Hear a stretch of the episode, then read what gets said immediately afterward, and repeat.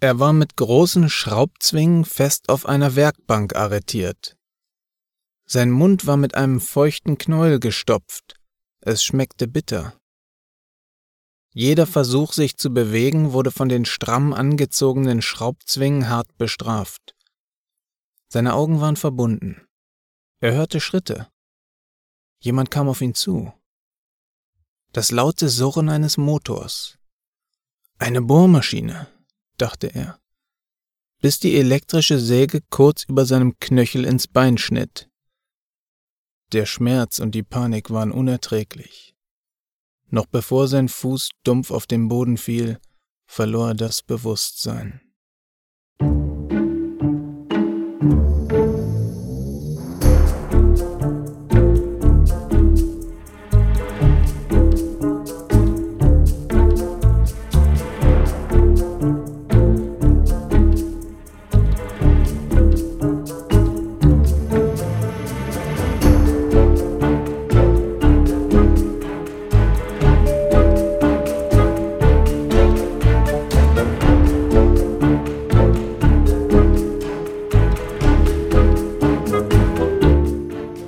Grobmann und Pieper. Fall 4. Abgetrennt.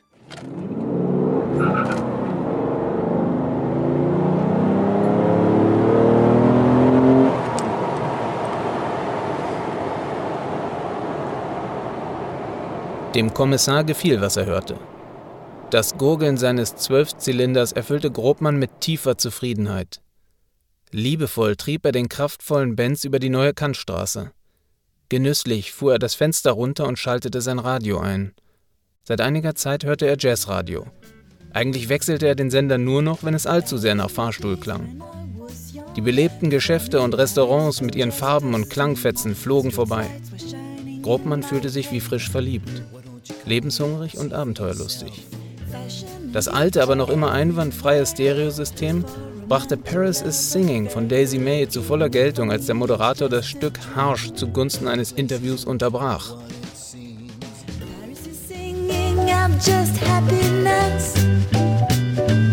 Wir haben heute mal wieder einen Studiogast bei uns und wollen ein Thema besprechen, was die Berliner immer intensiver beschäftigt. 85% von ihnen wohnen zur Miete und die Berliner Mieten werden immer teurer. Also was tun? Dazu habe ich heute den Mietrechtsexperten Dr. Rittberger bei mir. Das Wort Mietrechtsexperte traf Grobmann wie ein Schlag in die Magengrube. Seine gute Laune war verflogen. Grobmann biss die Zähne zusammen und schaltete das Radio aus. Die verdammte Sache mit Rittberger verfolgte ihn seit nun fast zwei Jahren. Er hatte seine Wohnung und seinen Kiez verloren und war seither nicht mehr derselbe. In schlechten Momenten kam es ihm vor, als lebte er neben sich her, wie eine Karikatur jenes Lebens, das eigentlich für ihn vorgesehen war. Und der Winkeladvokat Redberger war dafür verantwortlich. Grobmann merkte, wie die Wut aus seiner beinahe platzenden Brust hinauf in den Schädel kochen wollte. Er zog den Benz rechts ran und brachte ihn im Halteverbot zum Stehen.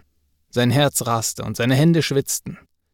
Er saß noch ein paar Minuten ruhig da, bis der Sturm in seinem Kopf vorüber war. Dann schnallte er sich ab und ließ den Benz stehen. Das Haseneck, eine kleine Imbissbude direkt am Savignyplatz, kannte er gut. Hier hatte er schon einige Male Currybuletten gehabt. Die waren nicht übel. Seine wackeligen Schritte gewannen auf den wenigen Metern zum Imbisspilz an Festigkeit und fanden schließlich zurück zum cowboyhaft wiegenden Gang, mit leicht nach außen neigenden Knien und entspanntem Abrollen über seine schwarzen Mephistos in Größe 48. Aus der kleinen Bude kam Grobmann ein intensiver Geruch entgegen, den ganzen Tag waren hier Pommes durch die Fritteuse geschleust worden. Der Kommissar atmete tief ein. Im Innern stand ihm eine resolute Blondine in ihren Vierzigern mit großporiger Haut und leichten Augenringen gegenüber. Abend. Drei Currybulettchen, Portionchen Pommes, Portionchen Zwiebeln, ein bisschen Kartoffelsalat und ruhig großzügig von allem. Willst du auch was trinken? Ein warmer Kakao wäre gut. Also falls möglich. Möglich ist hier vieles. Aber ein warmer Kakao auf dem Feierabend? Du bist wohl ein ganz süßer. In ihrem Blick und in ihren Worten wohnte der Flirt. Jenes fabelhafte Wesen, das in tausend Farben und Formen daherkommen konnte, je nachdem, wer es ruft. Dieser Flirt kam vor Fett triefend auf den Kommissar zugekrochen. Wie hypnotisiert stand Grobmann da. Es grummelte in seinem Bauch und er war unsicher, ob es nur der Hunger war. Ich sag dir mal was. Ich mach dir hier jetzt als letzte Amtshandlung deine Buletten, Pommes und Salat klar. Das lässt du dir dann mal richtig schmecken. Und dann mache ich hier gleich Schluss. Dann gibt's Feierabendschnaps für uns zwei wieder. Na, wie werdet? Dabei lehnte sie sich leicht nach vorne und gab ihm verschmitzt den Blick frei auf ihr von Schweiß oder Frittenfett glänzendes Dekolleté. Grobmann atmete abermals tief ein. Die fettige Luft füllte seine sieben Liter Pferdelunge und er blickte tief in die triebhaften Augen der Imbissfrau. Currybuletten, Pommes, Kartoffelsalat, Feierabend, Schnappes für zwei. Klingt gut. Klingt sogar sehr gut. Leidenschaftlich warf sie eine Schippe Pommes in das brodelnde Fett. Das laute Zischen der Fritteuse trieb ihr weitere Schweißperlen auf die Stirn und Grobmann das Wasser auf die Zunge.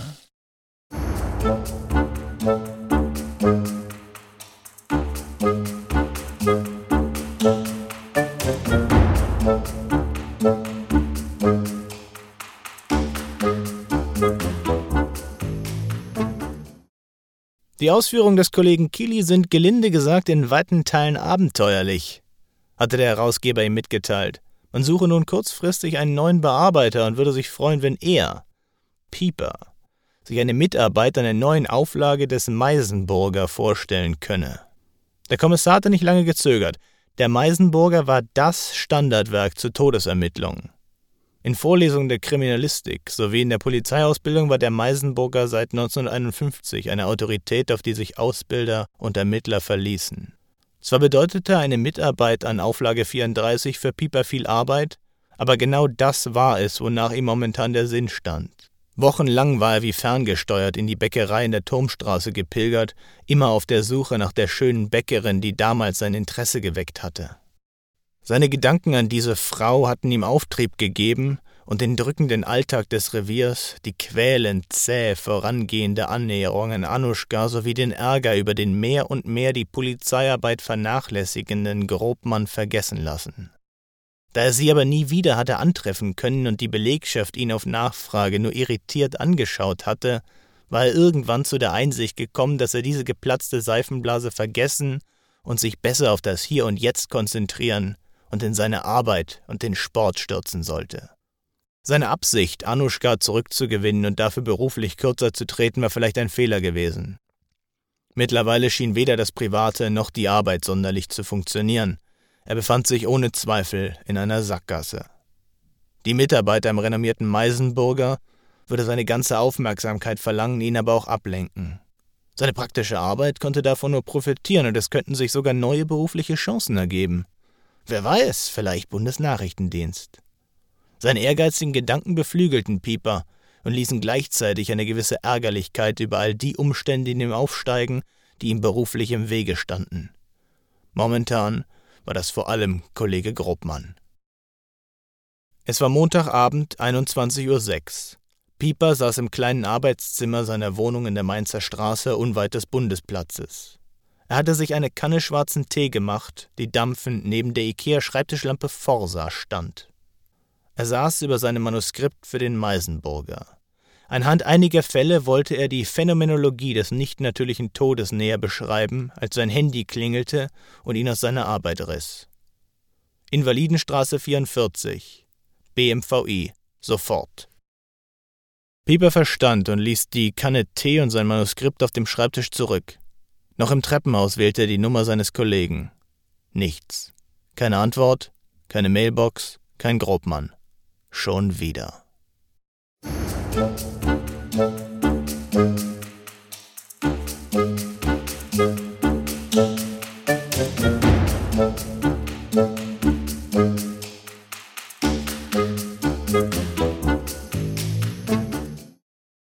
Als Pieper keine halbe Stunde später in der Invalidenstraße ankam, erkannte er sofort die großflächige Absperrung und die weißen Anzüge der Spurensicherung. Ein paar Schaulustige schob er sachte, aber bestimmt beiseite und stand dann vor einem leeren Kreidekreis auf dem Bürgersteig, direkt vor dem Eingang des Ministeriums für Verkehr und digitale Infrastruktur. Eine Hand legte sich von hinten auf seine Schulter. Sie gehörte zu König von der Spurensicherung, der Pieper mit der anderen Hand einen durchsichtigen Plastikbeutel hinhielt. Im Beutel erkannte der Kommissar zwei blutige Füße. Standen hier, mitten auf dem Bürgersteig. König wies mit einem leichten Nicken in Richtung des Kreidekreises. Nur die Füße, sonst nichts? Doch, doch. Die Füße waren mit zwei rostigen Nägeln auf ein rechteckiges Holzbrett genagelt. Das Brett war komplett in Blut getränkt, vermutlich sogar das des Opfers. Und am rechten Fuß, da war ein Zettel getackert. Das haben wir alles separiert. Kommen Sie, ist drüben im Sposito. Ihr habt das separiert? Pieper war fassungslos. Wie konnte dieser Trottel der Spurensicherung eine Spur in Einzelteile zerlegen, ehe ein Ermittler sie gesehen hatte? Aber dann machte sich Pieper klar, mit wem er es hier zu tun hatte. Die ignoranten Wichtel der Spurensicherung übertrafen in ihrer naiven Schlampigkeit alles, was er je erlebt hatte. Es war, als würde die Spurensicherung nicht für, sondern gegen ihn arbeiten. Deren Einsatzfahrzeug, der Mercedes Vito, den die Spurensicherer Spusito nannten, sagte einiges aus über seine Benutzer. Alles war perfekt sauber. Der komplizierte Innenausbau erinnerte an einen fahrbaren Apothekenschrank, und doch mündete jeder Handgriff in ewiges Suchen, Rütteln, Wühlen und letztlich Königs geflügeltem Wort Oh nee, da war doch wieder einer dran hier, oder? Pieper ließ die Frage auch diesmal unbeantwortet. Wenig später hatte König die Fotos gefunden und zeigte ihm, was ursprünglich mal am Tatort zu sehen gewesen war. Ein Brett, vielleicht 40 mal 60 Zentimeter, ausgefranst an den Kanten. Es sah aus wie ein Teil einer Tür, den man mit einer Kettensäge rausgetrennt hatte. An den Rändern zeigte sich eine leichte Stufenstruktur. Offenbar war es mit kraftvollen Stößen zurechtgesägt worden. In der Mitte des Brettes standen die beiden Füße, nebeneinander so, wie man Schuhe ins Regal stellt. Das Blut war ins Holz gezogen und hatte dunkelrot-bräunliche Spuren auf der Oberfläche hinterlassen. Darunter war ein alter grüner Anstrich erkennbar. Die beiden Nägel waren groß, Zimmermannsnägel, etwa 15 Zentimeter lang und rostig. Sie waren vermutlich vorher im Außenbereich eingesetzt worden. Sie hatten mittig im Spann der beiden Füße gesteckt und die Füße mit der Holzplatte verbunden. Die runden Einschlaglöcher wiesen zu keiner Seite Risse oder Druckstellen auf. Gegenwehr schien es keine gegeben zu haben. Vermutlich hatte man die Nägel erst ins Fleisch getrieben, nachdem die Füße abgetrennt worden waren. Gleiches schien für den Zettel zu gelten, den man mit einer ganzen Reihe Heftklammern fest in den Schienbeinansatz getackert hatte. In kindlich ungleichförmiger Schreibschrift stand auf dem Zettel eine seltsame Nachricht. Die Digitalisierung des Abendlandes endet hier. Genug Jobs wurden verloren, genug Existenzen zerstört. Der Wahnsinn hat jetzt ein Ende, sonst setzt sich dieser Wahnsinn hier fort. Keinen Schritt weiter. Pieper notierte alle Details in seinem kleinen Notizbuch. Er ging gerade durch, ob er noch Fragen an König hatte, als ein rasant anfahrender Wagen mit lauter Musik ihn aus seiner Konzentration riss. Another One Bites the Dust von Queen drang durch die offenen Fenster des Mercedes-Benz Coupés, begleitet vom angeschäkerten Lachen der Insassen. Pieper erkannte den Wagen sofort. Offenbar saß Hansi am Steuer, Grobmann auf dem Beifahrersitz und hinten zwei laut gackernde Damen in ihren Vierzigern. Mit schwankendem Gang kam Grobmann auf ihn zu, während Hansi immer wieder die Hupe betätigte und damit das alkoholisierte Gelächter der Damen befeuerte. Defensiv und missmutig eröffnete Grobmann das Gespräch, um den erwarteten Vorwürfen seines Kollegen zuvorzukommen. Wir sind sofort los. Waren feiern. Bunter Abend im Palais am Funkturm. Das laute Hupen und Gelächter aus dem Benz unterbrach ihn. Pieper schüttelte den Kopf und klappte sein Notizbuch zu. Ab morgen früh wird ermittelt. Und zwar von uns beiden. Hol mich pünktlich um 6.30 Uhr ab. Nüchtern und ohne Begleitung.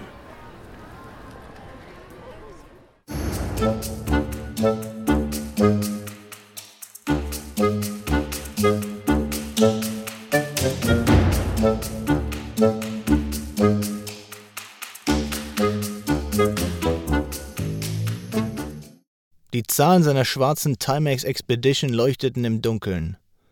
Es war 6.40 Uhr. Pieper stand unten vor seiner Tür in der Mainzer Straße und wartete vergeblich auf seinen Kollegen. Er verzichtete darauf, Grobmann anzurufen, Stattdessen entschied er sich, auf eigene Faust ins Revier zu fahren. Dort angekommen, zog Pieper sich für 80 Cent einen Kaffee aus dem Automaten. Anfangs hatte er diese ungenießbare Pulverbrühe gemieden, doch irgendwann war seine strikte Haltung eingerissen und der Automatenkaffee hatte sich wie ein Krebsgeschwür in seinen Revieralltag gefressen. Den heißen, geriffelten Plastikbecher in der Hand fuhr er seinen Rechner hoch und öffnete das Fenster, um frische Luft hereinzulassen. Der Parkplatz, auf den er blickte, war gähnend leer. Die meisten Kollegen würden erst später ihren Dienst beginnen, er aber genoss die Ruhe der frühen Stunden. Die Vermisstenanzeigen durchzugehen, schien ihm ein sinnvoller erster Schritt in den Ermittlungen zu sein. Zu wem unter den Vermissten könnten die beiden Füße passen? Die Schuhgröße 42 sowie die Behaarung, Hornhaut und mangelnde Pflege der Nägel sprachen dafür, dass Pieper nach einem bleichen, männlichen Vermissten mittlerer Größe suchte. Der Kommissar saß vertieft in die Vermisstenanzeigen an seinem Schreibtisch, als es klopfte. Noch ehe Pieper reagieren konnte, war die Tür aufgeschwungen. Kollege Gruppmann. Er wirkte unausgeschlafen. Sorry, hab dich verpasst. War gerade bei dir, aber du warst schon weg. Pass auf, ich weiß nicht, was bei dir momentan los ist, aber du benimmst dich wie das letzte Arschloch. Du lässt die Arbeit schleifen und mich hängen. Du trinkst, du schläfst kaum und gibst selten mal was Sinnvolles von dir. Ich ermittle hier komplett allein. Na nun lass mal die Kirche im Dorf, was gibt's denn hier zu ermitteln? So wie ich das sehe, haben wir zwei Füße, aber keine Leiche und ohne Leiche fehlt uns wohl das Mandat. Wenn du also deinen Füßen nachspüren willst, dann kannst du das gerne auf eigene Faust machen. Aber piss mir nicht ans Bein, wenn ich für solche privaten Alleingänge nicht empfänglich bin. Private Alleingänge? Jetzt geht's hier aber los, oder wie? Da wurden jemandem die Füße abgehackt. Natürlich liegt da Mord nahe. Jedenfalls solange wir den restlichen Körper nicht gefunden haben. Da ducken wir uns nicht weg, sondern ermitteln das aus. Und zwar ohne Wenn und Aber. Wie viele Leute kennst du denn, die das Abhacken von zwei Füßen überstanden haben? Wie gesagt, für mich sieht die Sache ganz klar nach organisierter Kriminalität aus. Es ist wahrscheinlich wieder irgendein Streit zwischen irgendwelchen Clans. Irgendwer will dann Zeichen setzen, sich Respekt verschaffen. Die Botschaft spricht doch auch diese Sprache. Da ist sicher eine Nachricht drin versteckt, die Eingeweihte abschreckt und alle anderen nur verwirrt. Solche Fälle ermitteln die Kollegen von der OK. Das kennen die zur Genüge. Im Übrigen bin ich heute Abend zum Saunieren verabredet und ich sehe nicht ein, dass man mich hier wegen zwei Füßen festhält. Nur, dass das schon mal klar ist. Pieper hatte gesagt, was er sagen wollte und war nicht gewillt, es so lange zu wiederholen, bis Grobmann ihm recht gab. Er wusste, dass sein Kollege früher oder später mit seiner Einstellung Schiffbruch erleiden und dann wieder mitermitteln würde. Es war nur eine Frage der Zeit.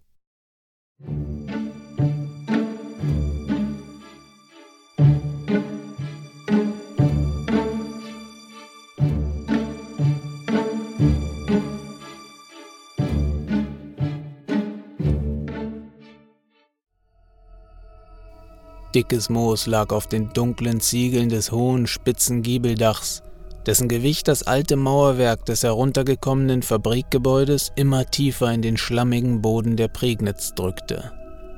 Der verfallene Bau stand im Nirgendwo inmitten geernteter Maisfelder. In dieser kargen Leere verstellte eine alte Buche den Blick von der Straße auf das Haus. Sie musste mehr als 150 Jahre alt sein und bestand bei genauerer Betrachtung aus mehreren ineinander verschlungenen Bäumen.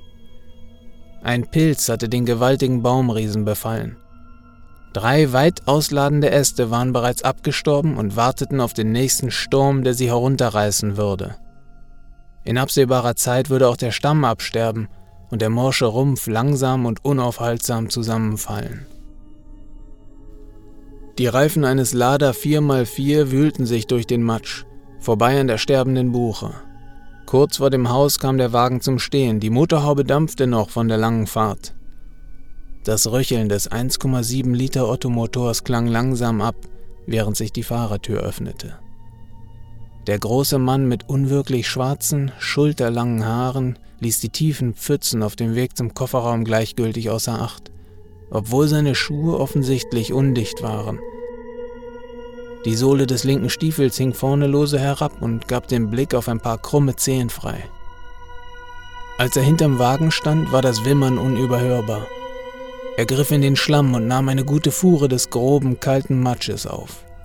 Mit der anderen Hand öffnete er den Kofferraum, packte schnell den Nacken der blutenden und starr vor Entsetzen dort liegenden jungen Frau um ihren Schrei mit der Handvoll Schlamm zu ersticken und sich das würgende Elend über die Schulter zu werfen.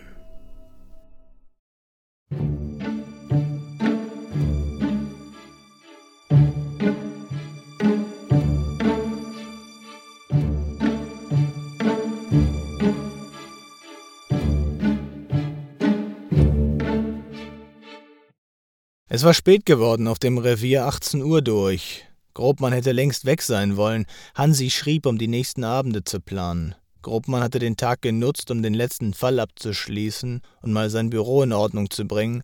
Er wollte sich nicht vorwerfen lassen, untätig zu sein. So, Arbeit. Diesmal haben sie ein Ohr gefunden. Leiche wird also in Stückchen geliefert. Wieder auf so ein Brett genagelt. Also, und ab. Grobmann hatte zwar keine große Lust, sich in Ermittlungen zu werfen, ein einzelnes Ohr rechtfertigte Mordermittlungen aus seiner Sicht noch viel weniger als Füße, aber das Revier zu verlassen war hoffentlich der erste Schritt in den wohlverdienten Feierabend. Den Weg zum Benz nutzte Pieper, um seinen Kollegen einzunorden. Selber Täter, wieder so ein Diorama, wieder ein Körperteil, wieder eine Nachricht. Da baut einer an der Serie. Nachricht? Was denn für eine Nachricht? Pieper griff in die Innentasche seiner speckigen Lederjacke. Noch im Gehen las er vor, was König von der Spurensicherung ihm geschickt hatte. Die Digitalisierung des Abendlandes endet hier. Genug Lügen sind verbreitet worden. Schluss mit dem unschuldigen Gesülze. Eine Online-Krähe weniger. Das passt zur letzten Nachricht, aus derselben Feder. Also viel ist mal sicher. Wir haben es hier mit einem Überzeugungstäter zu tun. Reine Botschaften, keine Forderung. Der Typ macht weiter, würde ich sagen. Wenn wir ihn nicht vorher erwischen.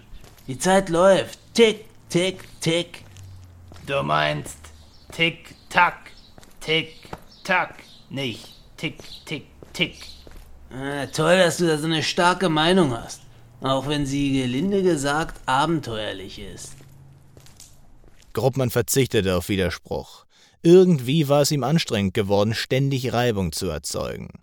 Sie stiegen in den Benz und die schweren Türen fielen mit einem dumpfen, satten Schließgeräusch zu.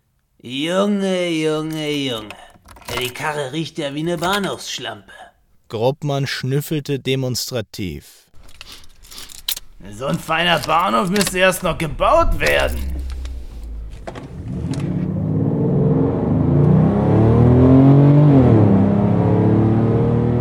Nagel war bereits am Tatort und begutachtete das abgetrennte Ohr, als die beiden Kommissare eintrafen. Grobmann fiel auf, wie reduziert und elegant sie sich dabei bewegte. Hallöchen. Hallöchen? Wer ist dir denn über die Rübe gefahren? Überrumpelt von Nagels verbalem Vorschlaghammer brachte Grobmann nicht mehr viel heraus. Äh, nee, also keiner. Dabei fasste er sich unbewusst an den Kopf, was aussah, als wolle er demonstrieren, dass die Rübe noch vorhanden und intakt war. Noch im selben Moment ärgerte er sich über sich selbst. Gut, dann hätten wir das ja geklärt. Wie sieht's denn diesmal aus? Ein Ohr. Weiblich. Sehr gewaltsam abgetrennt. Mit einer stumpfen, rostigen Klinge. Ich würde sagen, mindestens 20 Zentimeter lang. Der Täter hat das Ohr oben festgehalten und dann diagonal vom Schädelansatz weg mit einem langen Schnitt abgetrennt. Das halbe Ohrläppchen ist dran geblieben. Wahrscheinlich ist der Täter Rechtshänder. Hm, okay, danke. Das Brett ist dreieckig. Interessant. Das letzte Mal war es viereckig. Es hat wieder denselben dunkelgrünen Anstrich. Vielleicht wieder aus derselben Tür oder Wand. Sind auch wieder dieselben Zimmermannsnägel, würde ich sagen. Und die Nachricht? Ja, wo ist die Nachricht? König war gerade dabei, alles zu separieren, als ich kam. Konnte ihn gerade noch stoppen, aber den Zettel hat er schon abgetrennt und eingetütet. Ist dann damit zu seinem Vito abgezischt. König, der Trottel. Mann, Mann, Mann. Dem singe ich jetzt mal ein Ständchen. Pieper ging im Stechschritt zum Fahrzeug der Spurensicherung. Grobmann und Nagel blieben am Kreidekreis stehen und steckten sich jeweils eine Zigarette an. Lange nicht gesehen. Ich war im Urlaub. Bin gerade erst vorgestern zurückgekommen. Urlaub? Wo denn? Nicaragua. Nicaragua. Das Wort gefiel ihm. Dass sie dort war, gefiel ihm. Nicaragua klang irgendwie nach Schokolade und Dschungel und das fand er gut. Alleine? Nö, mit einem alten Freund aus der Uni. Ein alter Freund, dachte Grobmann. Ein Schleimer also. So hatte er und die anderen in der Schule damals die männlichen Exemplare genannt, die große weibliche Freundeskreise aber nie eine Freundin hatten. Ein Mann, der auf Frauen steht und offenbar mit so vielen auf einer Wellenlange funkt, so gut an, aber trotzdem nie zum Zug kommt, das war Grobmann suspekt. Ein bester Freund, mit dem sie auch verreist und den sie wahrscheinlich auch nachts um vier anrufen und über Probleme reden kann, mit dem man eine große Tasse Wohlfühltee auf dem Sofa trinken kann, mit dicken Socken an und einer Decke auf dem Schoß. Grobmann war sich ziemlich sicher, dass es sich um einen Schleimer handeln würde. Wissend schaute er Nagel an und zog langsam an seiner Zigarette. Pieper kam händereibend zurück. König wird hier nichts mehr separieren, so viel ist mal sicher. Grobmann und Nagel schauten Pieper fragend an, doch bevor sie etwas sagen konnten, war Pieper schon auf dem Weg zum Benz. Los jetzt, Dalli, ich will aufs Revier. Fährst du mit uns? Ja, wäre nicht schlecht. Bei dem Wetter habe ich den Roller zu Hause stehen lassen. Grobmann wurde nervös. Sie im Benz mitzunehmen war für ihn eine intime Veranstaltung.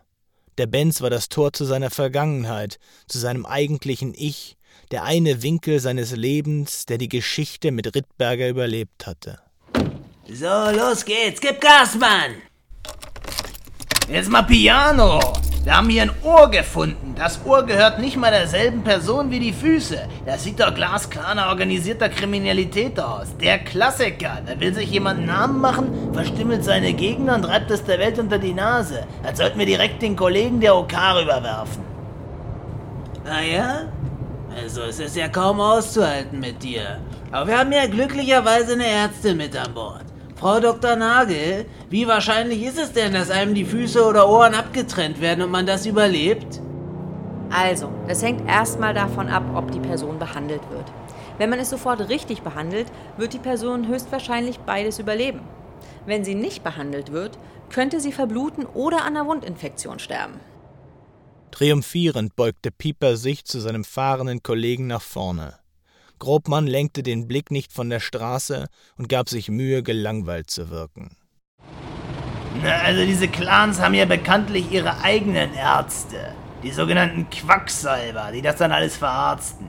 Die wollen ja gerade, dass die Opfer nicht sterben. Die wollen ja, dass die Opfer ihr Leben lang allen erzählen können, wie furchtbar sie bestraft wurden. Deshalb werden solche Opfer in aller Regel direkt von den Quacksalbern verarztet und dann von einem Krankenhaus ausgesetzt.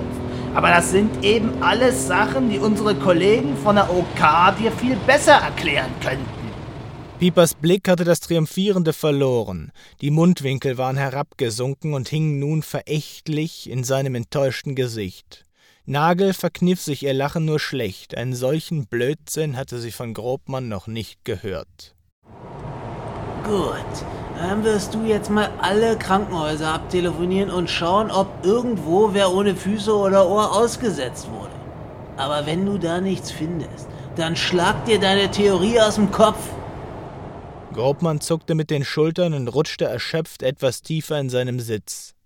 Er setzte Pieper in der Keitstraße ab und fragte Nagel, wo er sie hinbringen könne. Ich war ehrlich gesagt davon ausgegangen, dass wir zum Ermitteln zusammen aufs Revier fahren. Jetzt macht Pieper das ganz alleine, oder was? Ich bin mit Hansi zum Saunieren im Liquidrom verabredet. Konnte ich ja jetzt nicht wegen einem einzelnen gefundenen Ohr absagen. Da deckt mir der gute Hansi das Dach ab. Komm doch mit ins Liquidrom. Hansi wird sich freuen. Mm, danke, glaub nicht. Geht mal lieber allein saunieren. Setzt du mich am Zoo ab? Grobmann gab mit einem tiefen Brummen zu verstehen, dass er ihrer Bitte nachkommen würde.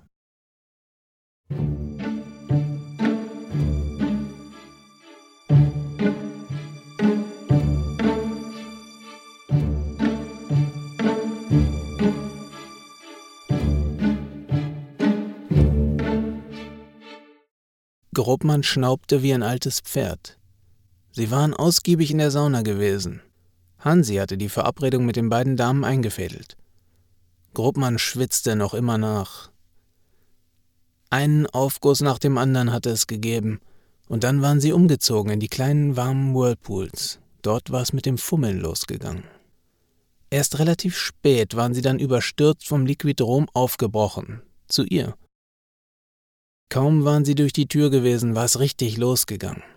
Und nun, wenig später, stützte Grobmann das Gewicht seines mächtigen Oberkörpers über seine kräftigen Arme auf die Sofalehne, während sein Becken mit heftigen Stößen vor und zurück schwang, begleitet vom Stöhnen der selbstständigen Finanzierungsberaterin. Ihre langen roten Fingernägel krallten sich in seinen gewaltigen blanken Hintern und schnitten hier und da ins Fleisch. Das Sofa ächzte verdächtig unter der Last der Körper. Sie war zu sehr im Rausch der Lust, um sich Sorgen um ihr Möbelstück zu machen, das zwei Monatsgehälter verschlungen hatte und nun kurz vor dem Kollaps stand. Einander fremd schwitzten und stöhnten die beiden ihrer Einsamkeit beiseite. Äh, geh ich mal ran. Zum Abtrocknen seiner Hände suchte Grobmann kurz nach einem Taschentuch, fand auf die Schnelle aber nur die auf dem Couchtisch liegende TV-Movie. Seiner Partnerin auf Zeit entging das unangenehme Knautschgeräusch der matt glänzenden Seiten ihrer noch ungelesenen Illustrierten nicht. Ey, nee, da ist mein ganzes Programm für die Woche drin. Das glaube ich jetzt nicht, oder? Sie stand verärgert auf und ging ins Badezimmer. Unbeeindruckt ging Grobmann ans Telefon. Hallo, hier Grobmann? Hier, Pieper, wo treibst dich wieder rum? Ach, egal, sag's mir besser nicht. Wollte nur mal schauen, wie du mit der Krankenhausrecherche vorankommst. Schon Ergebnisse? Äh, ne, noch nicht ganz. Ich bin später wieder auf dem Revier, dann kriegst du deine Ergebnisse. Grobmann keuchte. Er hatte sich während des Telefonats auf den Couchtisch mit Marmorinlay gesetzt und mit seinem schweißnassen Hintern dabei auch noch andere Illustrierte und einige Unterlagen bei denen es sich wohl um Kundendokumente handelte, in Mitleidenschaft gezogen. Durch geschicktes Stapeln konnte er das Gröbste kaschieren.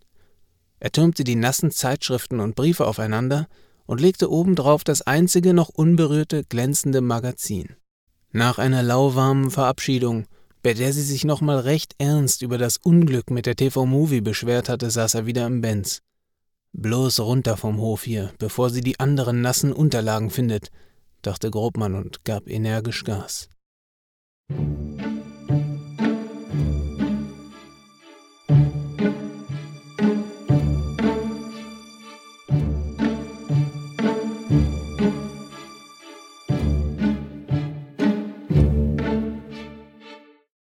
Es war kurz vor 22 Uhr, als Grobmann den Benz vor dem LKA parkte. Das Gebäude lag dunkel in der sonst so wachen Stadt. Nur ein einziges Fenster war beleuchtet. Piepers Büro. Grobmann öffnete mit einer Zahlenkombination in seiner Chipkarte die Tür, die Bewegungsmelder registrierten ihn und schalteten langsam die flackernden Neonröhren an. Ohne seinen Kollegen zu begrüßen, ging Grobmann in sein Büro. Pieper würde sich schon melden. Er meldete sich ja in letzter Zeit ständig. Grobmann hatte auf der langen Autofahrt bereits eine Reihe Krankenhäuser kontaktiert. Nichts. Jetzt ging er die kleineren an, doch auch bei denen hatte er keinen Erfolg. In ganz Berlin fand Grobmann nur einen einzigen Patienten, dem ein Fuß fehlte, doch den Fuß dieses Motorradfahrers hatte man 150 Meter von ihm entfernt gefunden. Der lange Tag und die ernüchternden Ergebnisse seiner zahlreichen Anrufe hatten Grobmann mürbe gemacht. Er stand auf und ging ins Büro seines Kollegen. Mürrisch stand er in der Tür, deren Rahmen er fast vollständig ausfüllte. Also ich hab Krankenhäuser abtelefoniert, wie nichts Gutes. Aber die haben niemanden gesehen ohne Ohr oder Füße. Um guten Willen zu zeigen und weil es spät ist, könnte man mal ja ganz kurz annehmen, dass vielleicht doch zwei Morde passiert sein könnten. Gut, äh, beziehungsweise egal. Ob die Personen bereits tot sind oder erst morgen sterben, macht ja eigentlich keinen Unterschied. Und das Einzige, was sie bisher verbindet, ist, dass jemand sie vermissen könnte. Pieper zeigte auf den Ausdruck eines Fotos. Vor 20 Minuten sei eine Vermisstenmeldung eingegangen. Zum letzten Mal sei der Mann einen Tag vor dem Fund der Füße gesehen worden. Sirius Ott. Es gibt zig Artikel und Interviews von dem Kerl scheinbar von der ganzen Weile eine Menge Geld mit dem Verkauf seiner Firma gemacht. Die beiden Kommissare setzten sich an Piepers PC und überflogen, was sie zu Ott finden konnten. Ursprünglich aus St. Peter-Ording, reich geworden mit einem Immobilienportal, inzwischen Investor und wie eine Webseite titelte, Deutschlands Digitalpapst. Digital, da war doch was. Am Tatort, warte mal. Ich hab doch die Bilder hier. Hier, an den Füßen, da war ein Zettel getackert. Da stand, die Digitalisierung des Abendlandes endet hier. Bingo! Da sind wir also endlich einig und haben unser Mordopfer gefunden. Grobmann nickte so sparsam wie möglich, sah sein Tageswerk damit als vollbracht an, es sei ja nun wirklich spät, und wenn man sich sicher sei, dass der Tote tot sei, dann würde er auch nicht weglaufen und ohne Füße eh nicht. Grobmann war offensichtlich am Ende, das musste auch Pieper einsehen. Er solle mal nach Hause gehen, erklärte Pieper. Morgen früh würden sie zu Ott fahren, sich dessen Wohnung vornehmen. Pieper würde dafür noch den Papierkram erledigen. Es gäbe in der Polizeiarbeit schließlich nichts, was man nicht dokumentieren müsse.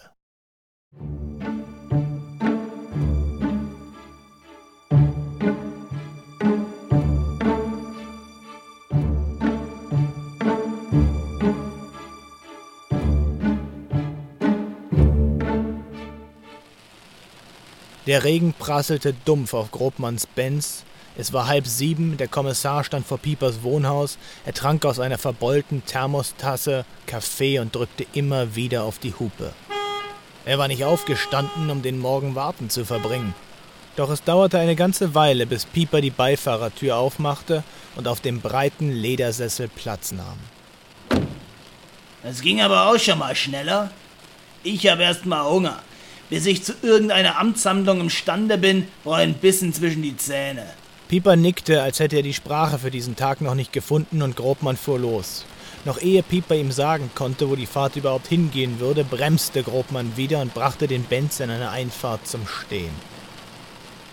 In einer kleinen Bäckerei kaufte er zwei Streuselschnecken, ein Salami-Baguette, ein Liebesknochen und einen Windbeutel. Für Pieper bestellte er einen schwarzen Kaffee. Ott gehörte eine weitläufige Dachgeschosswohnung, Paul-Linke-Ufer, direkt am Landwehrkanal. Als Grobmann den Wagen auf das Gelände der Wohnanlage lenkte, hatte er den Liebesknochen, den Windbeutel und die zwei Streuselschnecken bereits verspiesen. Das Salamibrötchen wollte er sich hingegen aufheben, man könne ja nie wissen, wann es wieder etwas geben würde.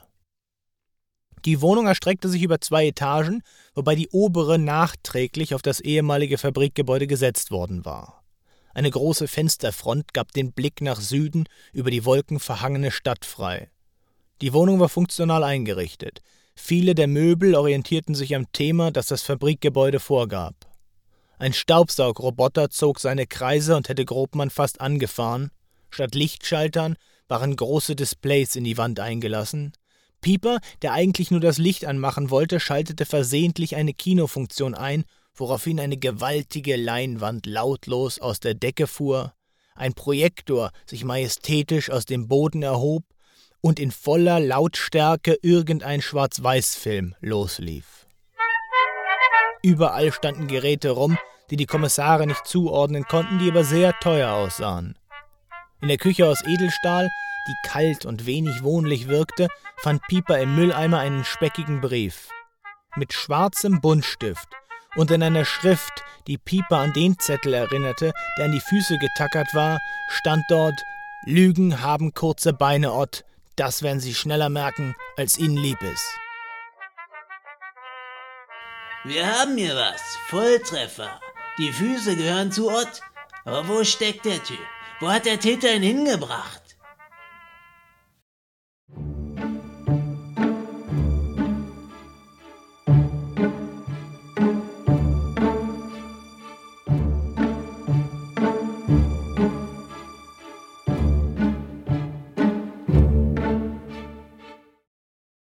Vermutlich ist es nichts, dachte Nagel sich, als sie morgens mit ihrem Handy im Bett lag. Die Berliner Influencerin Maria Fliege, bekannt unter ihrem Künstlernamen Maria Fly, hatte die letzten drei Tage nichts Neues gepostet. Das an sich war schon ungewöhnlich, denn ihre oft werbefinanzierten Bilder und Beiträge zu Reisen, Mode und Design kamen gewöhnlich mehrmals täglich. Woran lag das? Was war mit ihr? Auch wenn es unwahrscheinlich war, das Verschwinden einer Influencerin und ein gefundenes Ohr mit Antidigitalisierungskontext, das könnte zusammengehören, dachte Nagel. Sie ging alle Bilder durch, die sie im Netz von Maria Fliege finden konnte. Irgendwo würde es doch sicher ein Bild geben, auf dem die Ohren der Fliege zu sehen waren. Im letzten November hatte die junge Frau eine Kampagne für einen Brillenhersteller gemacht, und die Bilder waren gut genug, um einen grundsätzlichen Vergleich anzustellen. Nach einer kurzen Katzenwäsche ohne zu duschen oder zu frühstücken machte Nagel sich auf den Weg in die Gerichtsmedizin. Das Ohr lag gut verpackt in einer Plastiktüte in einem der kleinen Gefrierschränke. Aufgeregt packte Nagel es aus und legte es auf den Obduktionstisch neben ihr Handy, das das Bild mit Flieges Ohr zeigte. Sowohl das Ohr auf dem Foto als auch das Ohr, das Nagel gerade ausgepackt hatte, waren ungewöhnlich lang, dafür relativ schmal. Das Bild zeigte Flieges rechtes Ohr. Die Ohrmuschel war auffällig wulstig, so als hätte man ein normales Ohr etwas zu sehr eingerollt. Im Ohrläppchen waren zwei Löcher für Ohrringe, aber dieser Teil des Ohrs auf dem Obduktionstisch fehlte. Auch wenn der Vergleich mit einem einzigen Foto keine Gewissheit liefern konnte, war sich Nagel sicher. Dafür, dass Ohren extrem individuelle Körperteile waren, sahen sich das abgetrennte Ohr und das auf dem Bild zu ähnlich. Es musste Flieges Ohr sein. Nagel schoss ein paar Bilder von dem abgeschnittenen Ohr mit ihrem Handy, verpackte es wieder und legte es zurück in den Gefrierschrank. Keine Viertelstunde später stand sie vor Grobmanns Büro, doch das war abgeschlossen und auch Piepers Büro war noch nicht besetzt. Nagel setzte sich auf den Boden und ärgerte sich, dass sie in ihrer Euphorie nicht vorher mal angerufen hatte. Lange hielt ihr Ärger jedoch nicht an. Sie genoss die Stille des Behördenflurs. Die Vorstellung, dass es noch Menschen gab, die ihre ganze Berufslaufbahn hier verbrachten, zwischen Neonröhre, grauem Teppichboden und Automatencafé, das fand sie faszinierend, auch wenn es für sie persönlich nichts war. Sie dachte an Grobmann. Dieser große, gemütliche Bär, für den war das was. Der war sich selbst genug und brauchte und wollte nicht mehr.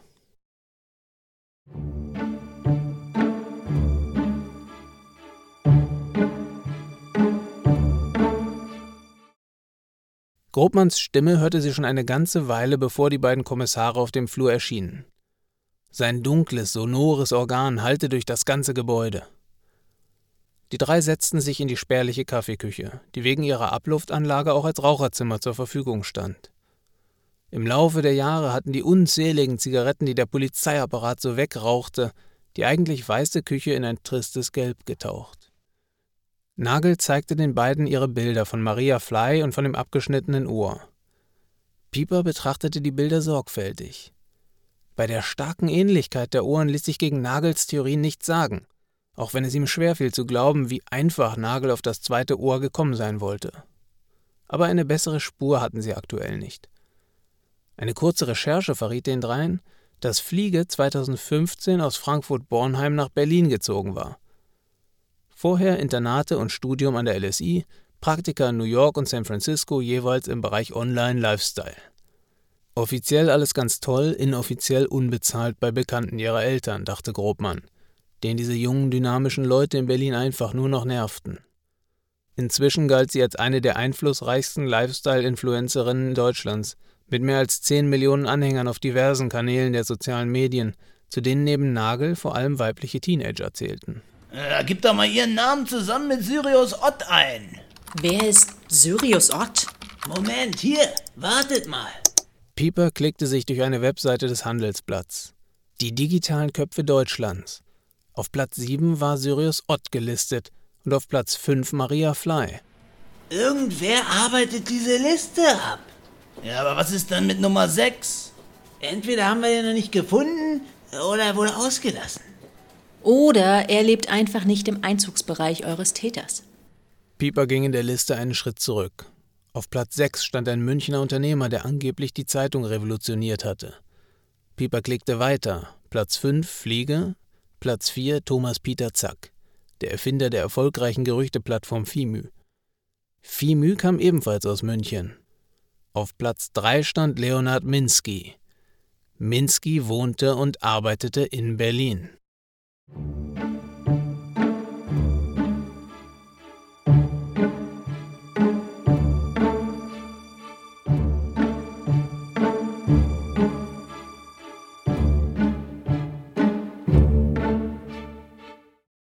Der kalte Wind dröhnte durch das offene Fenster in den Innenraum des Laders und blies dem Fahrer eisern ins Gesicht. Einige zusammengeknüllte Strafzettel waren vom Armaturenbrett geblasen worden und hatten sich im Fußbereich des Beifahrersitzes gesammelt, wo schon lange jede Menge anderer Müll ungestört Platz fand. Auf dem Beifahrersitz selbst lag ein aufgeklappter Stadtplan. Eine Adresse in Berlin-Schöneberg war mit einem großen schwarzen X gekennzeichnet. Daneben stand die Zahl 50. Deutlich langsamer als der Rest des Verkehrs fuhr der Lader auf der A24 Richtung Berlin. Unbeeindruckt von Wind und Lärm saß der Fahrer da, den Blick starr auf die Straße gerichtet. Aus den Ärmeln seines schwarzen Mantels ragten zwei große, schaufelartige Hände hervor. Seine Finger wirkten, als seien sie unzählige Male gebrochen worden, verkrampft umklammerten sie das Lenkrad, unter den Fingernägeln war so viel Dreck, als hatte der Mann damit gerade im Boden gegraben. Es roch trotz des brutalen Durchzugs nach Schweiß. Der Geruch saß tief in der Textur des alten Mantels, der erschöpft vor sich hin zu dünsten schien. Der Motor mit seinen 83 Pferdestärken heulte unnötig laut. Gedankenlos blieb der Fahrer im vierten Gang. Bei Fair Berlin hupte es mehrmals. Ein Reisebus schob sich am Lader vorbei und zog eine ganze Reihe von Fahrzeugen hinter sich her, die alle überholen wollten. Einige im Bus sitzende Kinder taten es dem Busfahrer nach, glotzten aus dem Fenster zum Lader rüber, zeigten Vögel und Mittelfinger, machten Grimassen und riefen lachend Schimpfwörter, die an den Reisebusfenstern verhallten.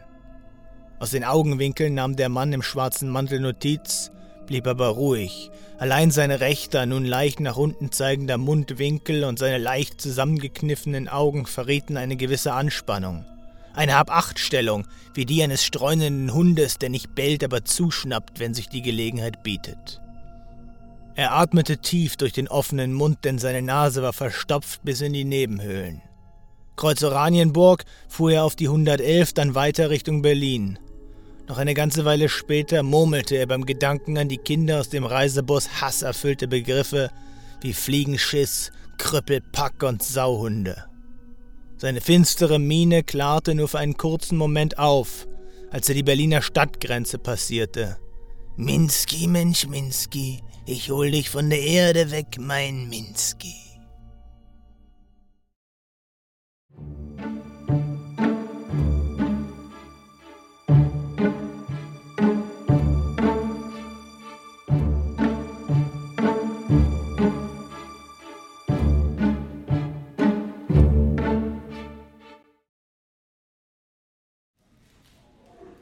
Na, sollten wir mal hinfahren, so Gevatter Minsky. Schauen, dass dem nichts passiert.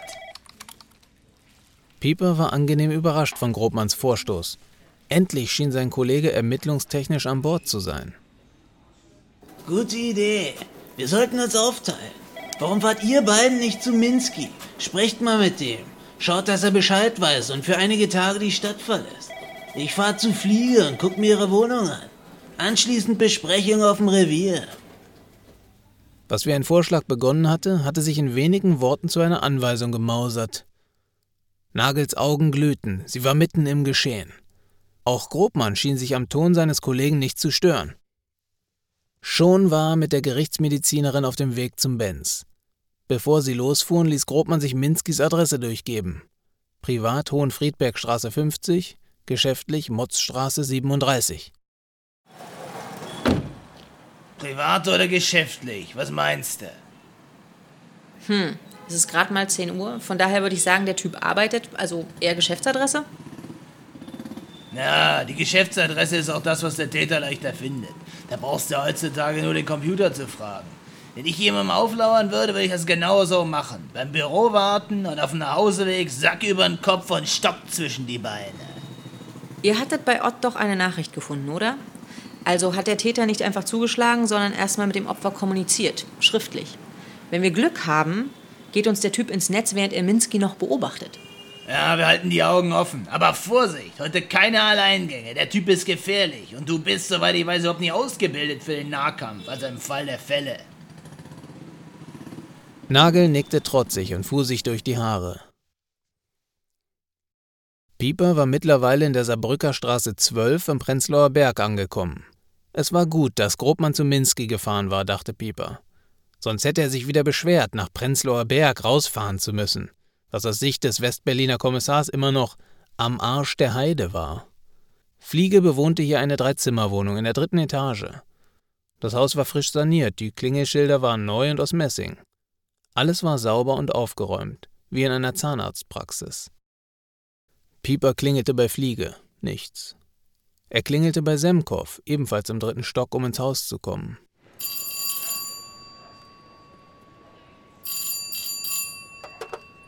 Ja, bitte? Guten Tag, Pieper, Kriminalpolizei. Bitte mal aufmachen. Wie bitte? Pieper, Kriminalpolizei. Bitte aufmachen. Entschuldigen Sie mal, woher weiß ich denn, dass Sie tatsächlich von der Polizei sind und hier nicht klingeln, um Werbung einzuwerfen? Wenn Sie jetzt nicht sofort die Tür aufmachen, dann kriegen Sie richtig Ärger, Sie Scherzkeks. Wenden Sie sich an die Hausverwaltung. Ich habe wirklich keine Zeit, mich mit Ihrem merkwürdigen Anliegen weiter auseinanderzusetzen. Pieper atmete durch, holte sein kleines Türöffnerbesteck raus und öffnete die Tür mit wenigen Handgriffen. Dem Kollegen Semkov würde er nachher mal einen Besuch abstatten. Aber zuerst musste er in Flieges Wohnung. Ihre Wohnungstür war ebenfalls schnell geöffnet. Ein kurzer Flur mit weißem Läufer begrüßte den Kommissar. Hohe Decken, große Fenster, frischer Anstrich, helle, breite Holzdielen. Die ausgesuchten Möbel in gedeckten Farben und zurückhaltenden Formen verbreiteten Ruhe. Das Einzige, was Pieper hier nachhaltig störte, war das ungemachte Bett. Die große Daunendecke lag durcheinander auf der Matratze. In der Küche fand Pieper zudem einen kleinen Teller mit Knäckebrotkrümeln sowie einen halbleeren Gurken-Ayurveda-Aufstrich, der offensichtlich nach Gebrauch nicht in den Kühlschrank zurückgestellt worden war und bereits ungut roch. Pieper wollte sich gerade dem Badezimmer zuwenden, als es klingelte und beinahe gleichzeitig offensiv an der Wohnungstür klopfte. Sekunden später standen zwei Streifenpolizisten mit ihren nassen Tretern auf dem weißen Läufer. Die beige Hose des Kleineren hing lustlos tief und platt vor seinem fliehenden Hintern. Der andere roch stark nach Zigarillo-Qualm. Er hatte offenbar seine Kleidung länger nicht mehr gewaschen und ständig darin geraucht. Für Pieper deutliche Anzeichen dafür, dass er alleinstehend war und vermutlich niemandem näher stand als seinem miesgelaunten kleinen Kollegen mit dem platten Po und den gelben Zähnen, der ebenfalls solo zu sein schien und es wohl auch bis auf weiteres bleiben würde. Guten Tag, einmal den Personalausweis bitte. Sie sehen mir nämlich nicht wie Frau Fliege aus. Pieper, Kriminalpolizei, ich ermittle hier wegen Mordes. Na, Sie, wir kennen uns doch aus der Laubenkolonie. Sie trampeln hier im Übrigen gerade sämtliche Spuren kaputt. Die Beine des Kleineren waren breit auseinandergestellt und ungesund durchgedrückt. Wir wurden gerade anonym hierher gerufen, wegen Einbruchs in dieser Wohnung, dritte Etage. Waren Sie das? Pieper überlegte kurz. Wenn hier jemand die Polizei gerufen hatte, dann sicherlich der Vollidiot von nebenan. Dass der seinen Namen der Polizei nicht verraten hatte, das passte zu dessen Paranoia. War sicher der Typ von nebenan. Hat ne Schraube locker. Vermutlich hat der Kerl die arme Frau Flieger auf dem Gewissen. Der Größere riss die Augen auf. Ihm fehlte ganz offensichtlich jede kritische Distanz zu dem, was der Mann vom LKA ihm da gerade mitgeteilt hatte. Sein Kollege war etwas skeptischer und wanderte durch die Wohnung. Als er in der Küche war, hörte man es rascheln. Pieper brauchte es nicht zu sehen, um zu wissen, dass der kleine Streifenpolizist sich gerade an dem verdorbenen Gurken-Ayurveda-Aufstrich verging. Leute, passt auf. Das ist mein Tatort hier. Ihr beiden könnt jetzt mal rübergehen und den Hauptverdächtigen mit aufs Revier nehmen. Die mal geduldig auf den Zahn fühlen. Meine Einschätzung ist, dass der Typ eine strenge Hand braucht. Ruhig ein bisschen kräftiger zupacken bei dem. Die Polizei, mein Freund und Helfer, murmelte Pieper, als die beiden Polizisten die Tür hinter sich schlossen und gegenüber klingelten. Auch das Badezimmer machte auf Pieper den Eindruck, eher beiläufig und vorübergehend verlassen worden zu sein als längerfristig, etwa für einen Urlaub. Dafür sprach auch der volle Mülleimer. Pieper durchsuchte ergebnislos dessen Inhalt und verließ Flieges Wohnung kurz darauf unbefriedigt. Die beiden Polizisten waren gerade dabei, den störrischen Nachbarn in ihr Einsatzfahrzeug zu verfrachten. Pieper bereute es schon fast, auf diese unfaire Art Revanche gesucht zu haben, und winkte kurz einen der beiden Polizisten zu sich heran während der andere mit dem Nachbarn auf der Rückbank des Opel Corsas sitzen blieb. Was haben Sie denn bisher rausbekommen aus dem Kerl? Das ist ein Doktor. Harald Semkov, 33. Jurist. Aber seit sechs Wochen nur noch zu Hause, weil sein Hund krank ist. Ein Basset. So ein scheußliches Vieh haben sie noch nicht gesehen. Hässlich wie die Nacht, das Teil. Früher hätte man ihn an der Autobahn ausgesetzt und wäre dann ins Büro gefahren, weißt du? Ein Basset. Kein Wunder, dass der Mann sich kümmert. Das sind edle Tiere, Mann. Feiner geht's gar nicht. Sie haben ja keine Ahnung. Übrigens glaube ich nicht, dass mir mal in den Sinn gekommen wäre, ein krankes Tier einfach auszusetzen. Einen echten Basset schon dreimal nicht. Wenn der Kerl aber seit Monaten das Haus hütet, dann würde ich den gerne mal befragen. Weil wenn es ihnen nichts ausmacht, steige ich mal mit in ihren Wagen. Pieper nahm auf dem Beifahrersitz Platz. Auf der Rückbank saß der stieselige Nachbar und redete ständig von seinen Rechten, die er kenne, und von Dienstaufsichtsbeschwerden, die er lostreten werde. Pieper wusste genau, wie mit dem jungen Mann umzugehen war. Er begann mit einer höflichen Entschuldigung, unterstrich dann die Schwere des Verbrechens, das vorgefallen sei, ohne Einzelheiten zu nennen, und zog dem Burschen innerhalb weniger Minuten aus der Nase, was er wusste. Ein großer Mann mit langen, pechschwarzen Haaren und kaputter Kleidung sei einige Male vor dem Haus gewesen. Einmal habe es sogar eine verbale Auseinandersetzung zwischen dem Mann und Fliege gegeben. Als sie laut geworden sei, sei er davongerannt, was seltsam ausgesehen habe, verkrampft und, es gab Semkow etwas verlegen zu, unheimlich.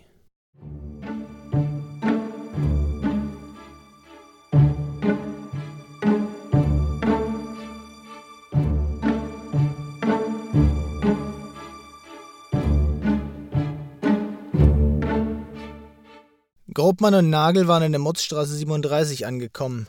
Grobmann postierte sich etwa 50 Meter von der Haustür entfernt auf der gegenüberliegenden Straßenseite in einem Hauseingang.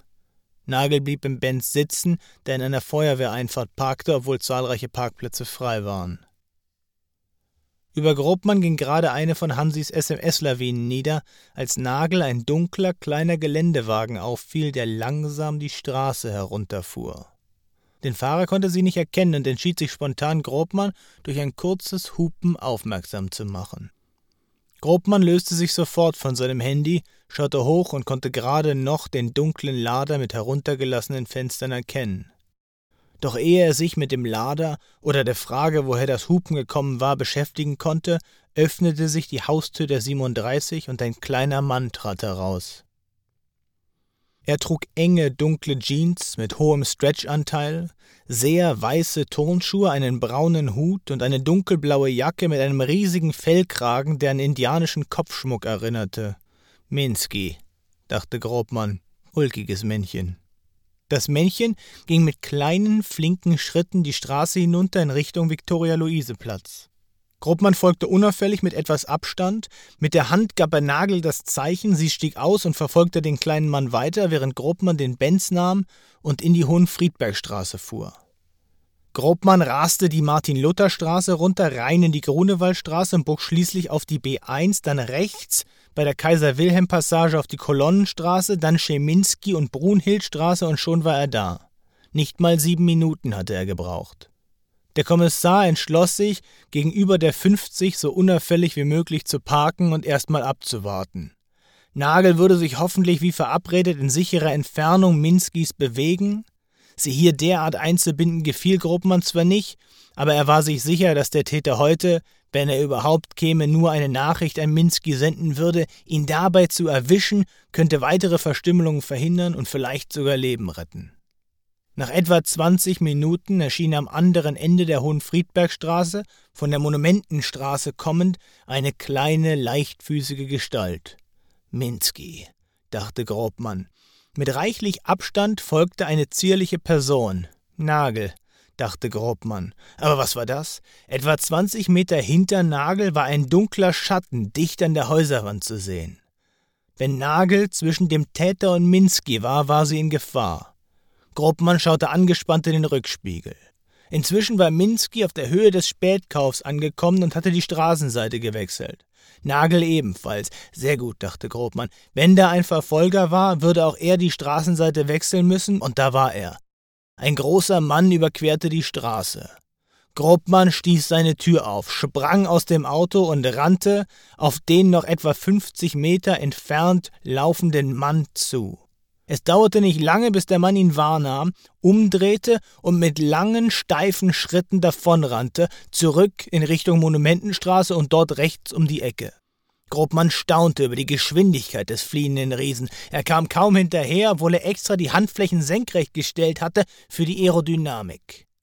Als Grobmann in die Monumentenstraße bog, konnte er den Mann nicht mehr sehen. Er musste links in die Hochkirchstraße gebogen sein. Gruppmann kannte die Gegend gut. An der Ecke war die Bluesgarage eine Kneipe, in der er oft gewesen war. Gruppmann gab alles, rannte wie ein Berserker, doch als er in der Hochkirchstraße ankam, war vom Fliehenden nichts zu erkennen.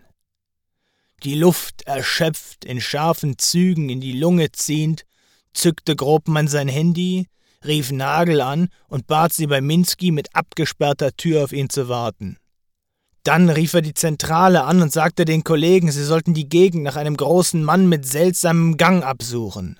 Mehr hatte er leider nicht zu bieten. Keuchend machte er sich auf den Rückweg in die Hohenfriedbergstraße.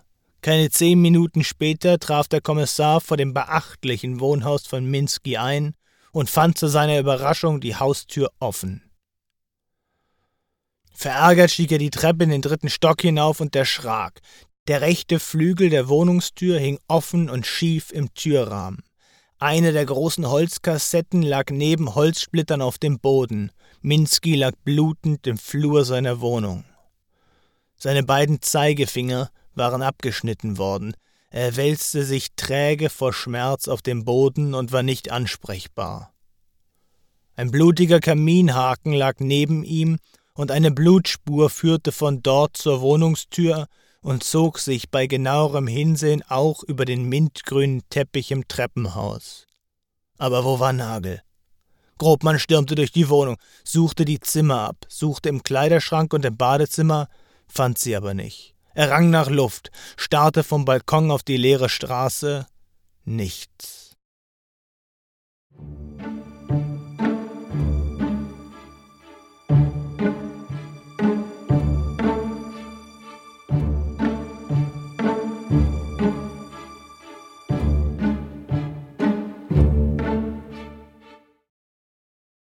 Neben Grobmann klaffte ein großes Loch in der Rigipswand von Minskis Küche.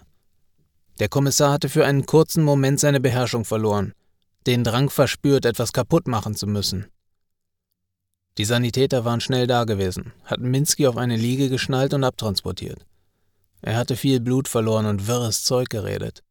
Er habe gekämpft wie ein Tier und alles gegeben. Und dass er das Schwein erwischt habe, links unten, und dass er Polizeischutz brauche. Und dann versagte Leonard Minsky, Schöpfer einer Spracherkennungssoftware, die Stimme. Durch Aufregung und Rage war der Kreislauf an seine Grenzen gestoßen. Pieper, der inzwischen eingetroffen war, wies an, man möge Minsky zwei Streifenpolizisten zur Seite stellen. Vielleicht würde der Täter zurückkommen, um sein Werk zu vollenden. Pieper stand neben Grobmann. Nagel war verschwunden. Für Vorwürfe war keine Zeit. Pieper war im Krisenmodus und ging checklistenartig alle Details durch, ließ sich von Grobmann Schritt für Schritt durch die Ereignisse führen.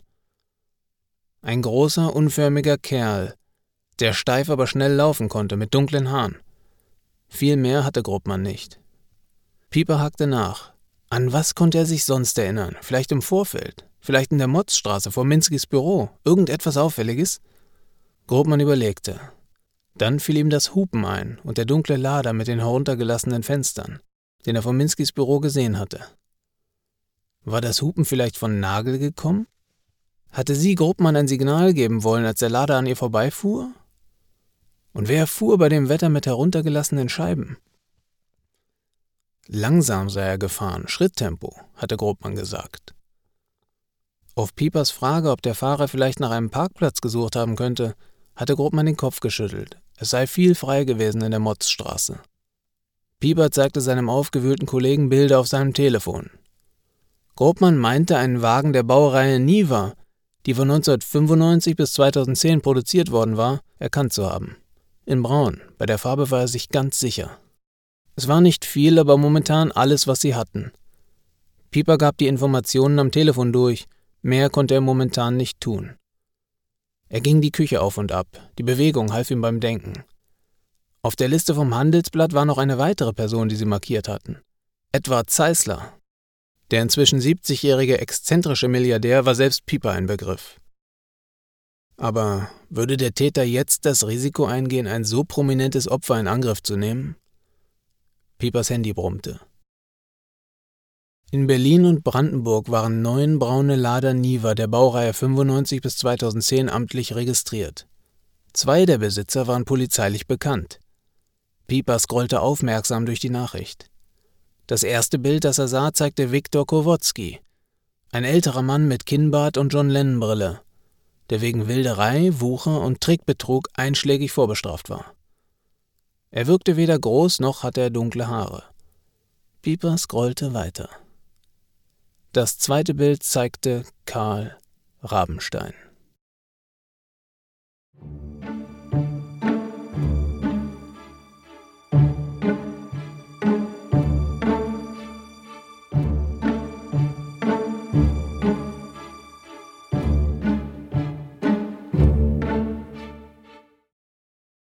Obwohl er den Mann nie aus nächster Nähe gesehen hatte, erkannte Grobmann das Gesicht auf dem Schwarz-Weiß-Foto sofort.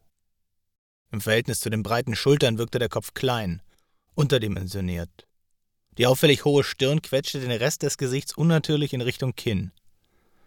Das Gedrängte gab dem Gesicht den Ausdruck einer chronischen Verspannung, was Grobmann körperlich spüren konnte. Dicht beieinander lagen unter sehr dünnen Augenbrauen die dunklen Augen des Täters, seine spitze Nase und ein auffällig breiter Mund, der verschlossen, trocken und ledrig wirkte. Auf den seitlichen Fotos war zu erkennen, dass der Mann recht kleine Ohren hatte und so gut wie keinen Hinterkopf. Im Wartezimmer des Urologen hatte Grobmann mal gelesen, dass sich ein flacher Hinterkopf im Säuglingsalter in der Regel durch zu langes Liegen bildet. Rabensteins Eltern würden ihn wohl einfach liegen gelassen haben, dachte Grobmann, schloss die Augen und atmete tief durch. Nagel, sie mussten Nagel finden, und zwar schnell. Es war sein Fehler gewesen. Pieper hatte sofort eine Großfahndung nach Karl Rabenstein und seinem braunen Lader veranlasst. Nun ging er Rabensteins Akte durch und scannte die Details. Rabenstein war Intensivtäter, in seinem Leben immer wieder mit dem Gesetz in Konflikt geraten. Mit 14 hatte er einem Mitschüler eine Falle gestellt und ihn in einem Forsthaus festgekettet. Trockenes Katzenfutter und einen Napf mit Wasser hatte er als Verpflegung zurückgelassen. Der Förster fand den verstörten Jungen erst Tage später. Als Begründung hatte Rabenstein angegeben, der Junge hätte ihn mal einen Katzenficker genannt. Einige Jahre später, im Jugendarrest, hatte Rabenstein scheinbar grundlos mit einer Gabel 23 Mal auf einen Mithäftling eingestochen. Kaum war Rabenstein entlassen worden, war es zu einer Auseinandersetzung mit einem Mitarbeiter des Jobcenters gekommen. Man hatte ihm die Bezüge gekürzt. Erst Monate später lauerte Rabenstein dem Mann auf und biss ihm die Nase ab. Ein psychologisches Gutachten bestieb Rabenstein als krankhaft nachtragend. Er war erst vor sechs Wochen wieder auf Bewährung aus der JVA Tegel entlassen worden. Seitdem war er in der Anna-Hausen-Straße in Neuruppin gemeldet. Seit einigen Wochen war Rabenstein seinen Bewährungsauflagen nicht mehr nachgekommen und an seiner Meldeadresse nicht mehr anzutreffen gewesen. Intensivtäter gewaltbereit, okay. Der Mann ist hypersensibel, reagiert über, wenn er sich benachteiligt fühlt. Aber dieses Digitalisierungsthema ist doch ziemlich abstrakt.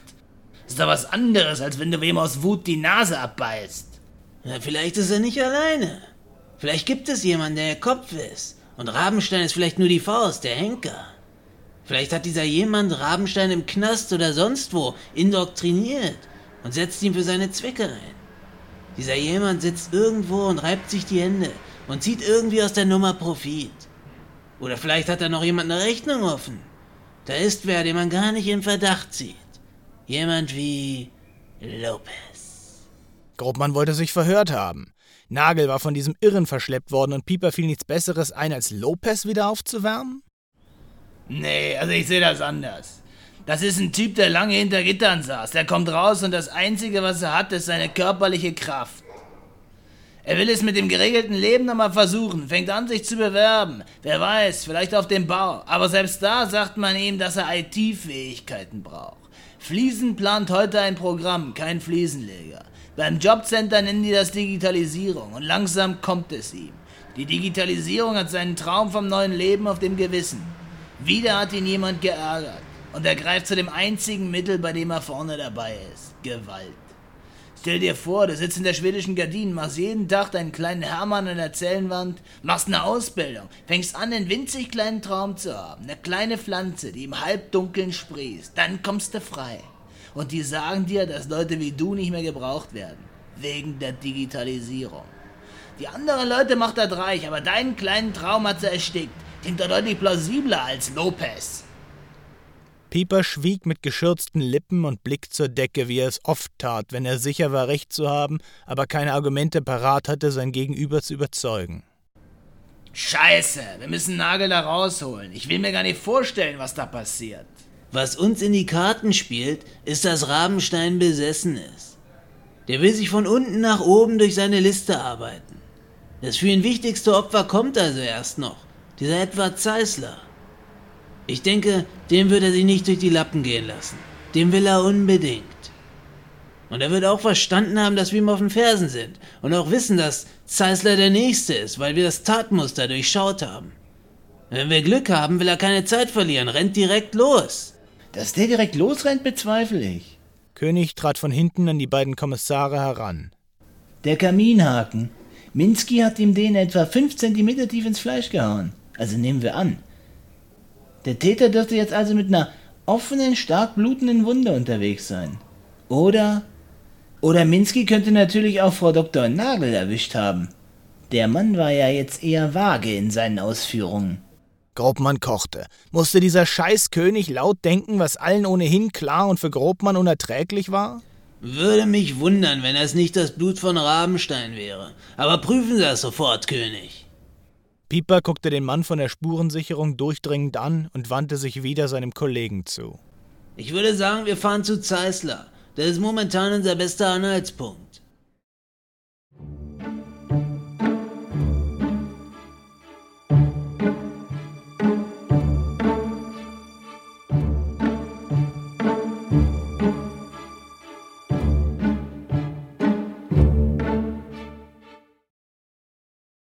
Es rüttelte, war dunkel, zog und roch nach Benzin. Sie lag mit angewinkelten Beinen zusammengerollt und geknebelt im Kofferraum des Niva. Sie hatten die Autobahn vor einer Weile verlassen, das hatte sie gemerkt. Es hatte auf einmal deutlich mehr Kurven gegeben, und schließlich waren sie auf einer Art Feldweg gefahren. Das malmende Geräusch der Reifen, die sich durch weiche Erde wühlten, ließ daran keinen Zweifel. Sie bekam nur wenig Luft und musste sich konzentrieren, langsam und ruhig zu atmen, bloß nicht in Panik zu geraten. Es half ihr, sich an ihre ersten Tauchgänge zu erinnern. Sie hatte 2010 nach dem schweren Erdbeben in Haiti zehn Monate für Ärzte ohne Grenzen gearbeitet und nach Feierabend zu tauchen begonnen. Unter Wasser hatte sie die Eindrücke des Tages am besten wegschieben können. Die Konzentration auf das Atmen und die Ruhe des Meeres waren eine wichtige Ablenkung gewesen. Sie nahm sich fest vor, egal was auch kommen würde, es durchzustehen.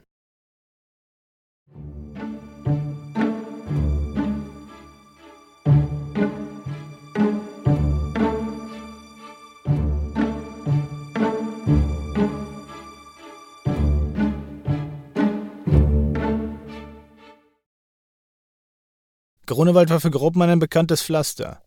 Nicht, weil er hier besonders oft Zeit verbrachte oder gar Freunde hatte, sondern weil Grunewald von jeher Teil seines Westberliner Kosmos gewesen war und seit er denken konnte synonym für die feine Gesellschaft. Sie bogen in die Winklerstraße ein und hielten vor der 20. Na sag mal, nicht übel. Auch Pieper staunte nicht schlecht. Edward Zeisler residierte hier auf großem Fuße. Das gut 20 Meter von der Straße zurückgesetzte Weiße Haus war riesig und wirkte wie der energische Versuch, die benachbarten Gründerzeitvillen in größer und moderner neu zu interpretieren. Dabei waren offensichtlich keine Kosten gescheut worden. Was für eine tragische Missgeburt. Grobmann sah seinen Kollegen verständnislos an. Da wird was neu gebaut und dann sieht es wieder so aus, dass man denkt, es wäre doch besser gewesen, die hätten einfach was Vorhandenes stehen gelassen. Was hast du denn? Das ist doch eine respektable Hütte. Kopfschüttelnd winkte Pieper den unförmigen Pförtner heran, der anstandslos aus seinem kleinen Häuschen gelaufen kam. Guten Tag, Pieper, Grobmann, LKA. Wir müssten mal Herrn Zeisler sprechen. Sie werden erwartet. Bitte gehen Sie zum Haupthaus durch. Abermals setzte Grobmann seinen verwunderten Blick auf. Als der Pförtner nicht weiter reagierte, gingen die beiden Kommissare über den Kieselsteinweg zum Haus. Der Eingang wurde von einem gewaltigen Baldachin überdacht. Die doppelflügelige Tür öffnete sich automatisch und es kam ihnen eine gepflegte Dame Ende 30 entgegen. Ihre helle Porzellanhaut, die fest zurückgebundenen dunkelroten Haare, ihr mintgrünes Kleid und das strahlende Lächeln verliehen der sonst so protzigen Eingangshalle etwas Vornehmes. Guten Tag, Livonius. Na, guten Tag, es muss eine unglückliche Verwechslung sein. Ich bin Kommissar Pieper und das ist mein Kollege Kommissar Grobmann. Wir würden gern zu Herrn Zeisler. Und Sie sind? Das sagte ich bereits. Livonius, Sabine Livonius. Und Herr Zeisler befindet sich in Holjun. Wo ist der? Wenn der Kerl nicht hier ist, hätte der Pförtner-Typ uns das doch sagen können. Doch, doch, Herr Zeisler ist hier. Kommen Sie, ich bringe Sie in den gelben Saal. Das ist Herr Zeislers Salle de Séjour. Genervt und ungeduldig folgten die Kommissare der Dame die Treppe hinauf. Oben angekommen ging es rechts entlang in einen schlauchartigen Raum, an dessen Längsseite ein gewaltiges, abstraktes gelbes Bild hing, das mindestens 25 Meter lang sein musste. Am Ende des Raumes saß ein älterer Mann mit Igelfrisur und einem iPad auf einem einzelnen schweren Sessel aus grauem, derbem Leder.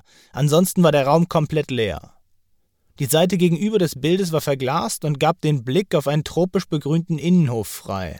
Dass diese Flora so üppig mitten in Berlin möglich war, irritierte Grobmann kurz. Der Lesende lächelte dem verwunderten Kommissar zu, würdigte ihn aber mit keiner Erklärung, sondern stieg direkt ins Gespräch ein. Sie sind also die beiden Kommissare, die diesen verrückten Digitalisierungsgegner jagen. Da haben Sie sich ja wen angelacht. Pieper, Grobmann, LKA Berlin, ja. Darf ich fragen, woher Sie diese streng vertraulichen Informationen haben? Sie dürfen. Also, woher haben Sie diese streng vertraulichen Informationen? Ich habe es mir gedacht. Sie haben es sich gedacht? Exactomento. Jetzt passen Sie mal auf. Mein Kollege verliert hier gleich die Geduld. Woher wissen Sie, in welcher Sache wir ermitteln? Es wurde bewusst nichts an die Öffentlichkeit gegeben. Wissen Sie, wie ich mein Vermögen gemacht habe? Ich habe damals das erste Antivirenprogramm für den Personal Computer entworfen und verkauft. Wissen Sie, was ein Antivirenprogramm ist? Ein Antivirenprogramm ist eine Software, die bekannte Computerviren, Computerwürmer und trojanische Pferde aufspüren, blockieren und gegebenenfalls beseitigen soll. Wissen Sie, wie ich das angestellt habe? Ich habe mich intensiv mit Sicherheitslücken beschäftigt. Wenn man sich derart intensiv mit Sicherheitslücken beschäftigt, ist es irgendwann wie ein siebter Sinn. Man sieht sie überall und es fällt einem schwer wegzusehen. Ich habe meinen alten Freund Sirius Ott länger nicht erreicht und jemand vorbeigeschickt. Sie hat Ott allerdings auch nicht antreffen können. Stattdessen hat sie sie beide gesehen, wie sie in sein Apartment eingestiegen sind. Als ich das gehört habe, wollte ich natürlich wissen, was hier eigentlich los ist. Naja, dann habe ich eben mal für einen Moment nicht weggesehen. Während er sprach, blickte Zeisler auf sein iPad und drückte darauf herum. Er war relativ groß und von knochiger Statur.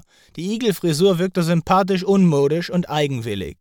Pieper schätzte allerdings, dass Zeisler damit keineswegs ein modisches Statement setzen wollte, sondern schlicht aus Effizienzgründen nicht mehr von der vor vielen Jahren einmal festgelegten Frisur abwich.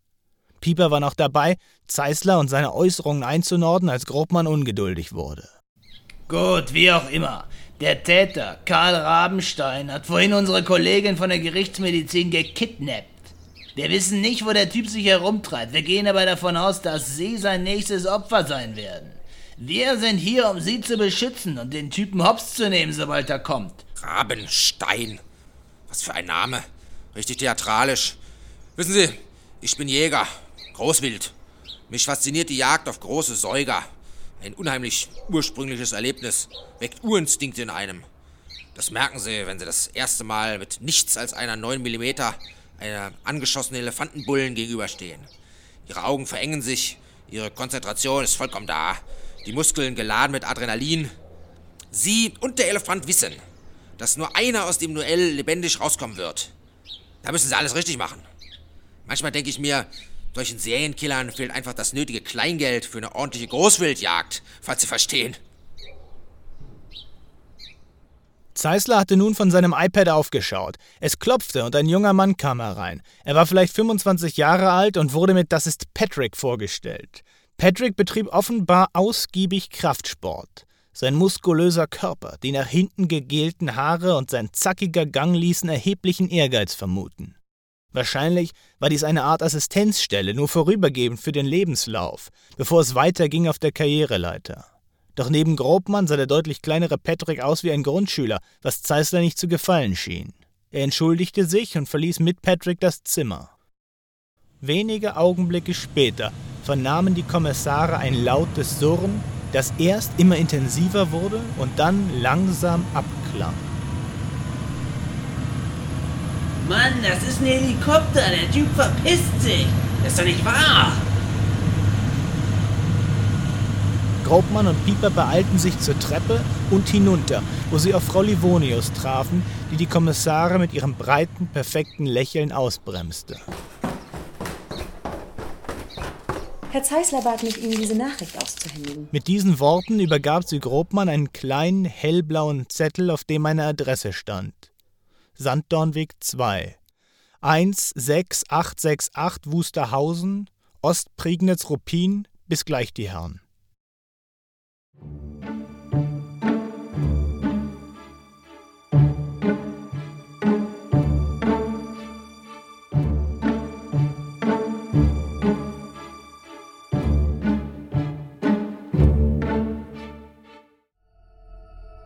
Der Betonboden war kalt und nass und ihre Knie begannen zu schmerzen. Stehen konnte sie nicht, weil ihre Handgelenke mit Kabelbindern an einen rostigen Heizkörper gebunden waren. Es war dunkel, aber sie konnte hören, dass sie nicht alleine war. Da war mindestens noch eine Person, die auch geknebelt sein musste, denn sie gab unverständliche Laute von sich. Plötzlich war da ein immer lauter werdendes Surren. In ihrer blinden Angst malte sich Nagel aus, welche Maschine so laut sein könnte. Sie hatte mal ein Video gesehen von einer Forstwirtschaftsmaschine, die ganze Bäume in Sekunden zu Brennholz verwandeln konnte. Dann, nach einer kurzen Zeit, verstummte die Höllenmaschine wieder und Nagel konnte Stimmen hören. Da war die von ihrem Kidnapper. Auch wenn die Stimmen zu weit weg waren, um sie zu verstehen, erkannte sie seine Stimme deutlich. Und dann war da noch eine Stimme, eine leisere, mit einem ungewöhnlichen Rhythmus, das war ihr aufgefallen. Sie hatte nicht verstehen können, um was es gegangen war, aber war sich sicher, dass es zwei Stimmen gewesen waren, die miteinander gesprochen hatten. Das hieß, der Täter hatte einen Komplizen. Oder aber es gab einen Nachbarn oder jemanden, der vorbeigekommen war, vielleicht um sich über den Lärm der Höllenmaschine zu beschweren, und ohne zu wissen, was hier hinten in dem alten Fabrikgebäude vor sich ging. Schritte waren zu hören. Das rostige Knarren des großen Tors, durch das sie hereingebracht worden war. Panik stieg in Nagel hoch.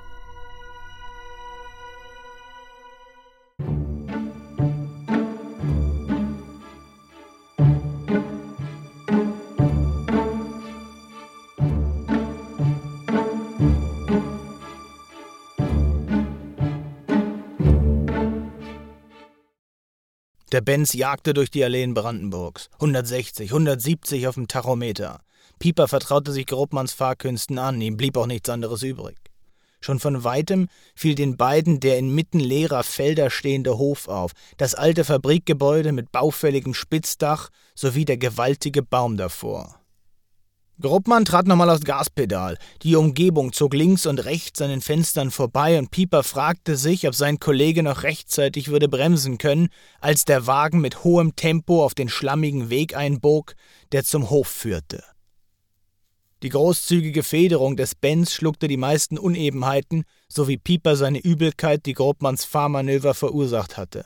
Trotz all der Hektik fiel ihm die alte Buche auf, die vor dem Haus stand und mehr als 150 Jahre alt sein musste. Bei genauerer Betrachtung bestand sie aus mehreren ineinander verschlungenen Bäumen und schien von einem Pilz befallen zu sein. Drei weit ausladende Äste waren bereits abgestorben und unlängst abgebrochen. Grobmann brachte den Benz mitten auf dem schlammigen Hof zum Stehen, wo etwa Zeisler schon wartete. Da sind Sie ja. Wir warten schon. Na, was machen Sie hier? Wo ist Rabenstein? Wo ist unsere Kollegin? Den Rabenstein haben wir gleich gefunden. Der liegt da hinten, im Innenhof. Sieht nach Selbstmord aus. Der Patrick befreit gerade die armen Geschöpfe, die im alten Lagerraum festgekettet waren. Wie Tiere. Mein Freund Sirius Ott hat es leider nicht überlebt. Dieses Monster hat ihm die Füße abgesägt und ihn festgezurrt auf einer Werkbank verbluten lassen. Grobmann stürmte vorbei an Zeisler in Richtung Innenhof und Lagerraum. Sie bleiben, wo Sie sind. Wir sind noch nicht fertig. Mit diesen Worten nordete Pieper den Milliardär ein um sich dann ebenfalls zum Innenhof zu beeilen. Dort angekommen begegnete er Patrick und der völlig neben sich stehenden Maria Fliege mit schmutzigen und leeren Augen.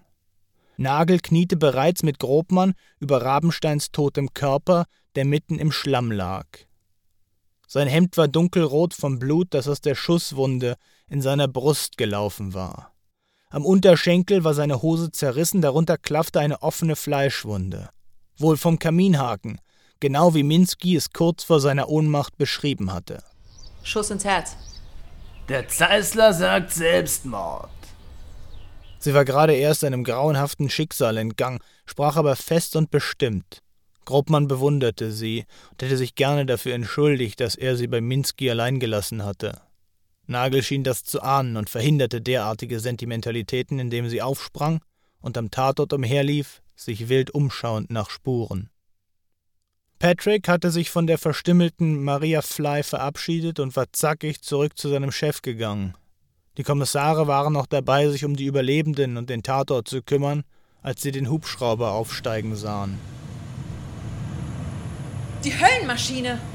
Das ist doch nicht sein Ernst. Ich hab dem Affen gesagt, er soll warten. Geh den Kollegen durch. Erstmal brauchen wir einen Krankenwagen für die Fliege. Ich brauche jetzt erstmal einen Schnaps.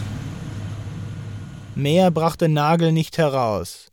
Sie war noch unter Schock wie ein Huhn ohne Kopf herumgelaufen.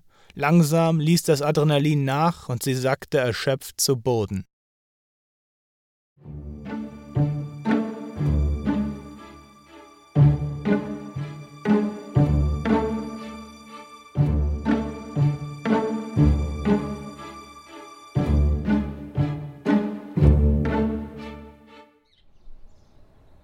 Was soll das heißen, bereits in Belize? Der war doch gerade noch in der Prignitz. Herr Zeisler ist mit seinem Privatflugzeug bereits vor gut zwei Stunden in Richtung Belize abgehoben. Herr Zeisler wird seinen Wohnsitz dorthin verlegen. Sie wollen mich wohl verarschen. Keineswegs. Herr Zeisler strukturiert seine Aktivitäten um. Das tut er alle zwei Jahre, um den sich ändernden regulatorischen Rahmenbedingungen Rechnung zu tragen. Belize ist ein aufstrebender Standort mit viel Potenzial. Mehr kann ich Ihnen dazu leider nicht sagen. Das ist doch nicht die Möglichkeit. Wir müssen den Mann vernehmen und zwar jetzt sofort. Wenn Sie mögen, verbinde ich Sie mit ihm. Dann können Sie zumindest kurz Hallo sagen. Pieper konnte nicht fassen, was hier vor sich ging. Wo hatte dieser arrogante Typ überhaupt Rabensteins Adresse hergehabt? Hatte er Rabenstein erschossen? Floh er deshalb jetzt nach Belize? Wo lag Belize überhaupt? Ja, verbinden Sie uns.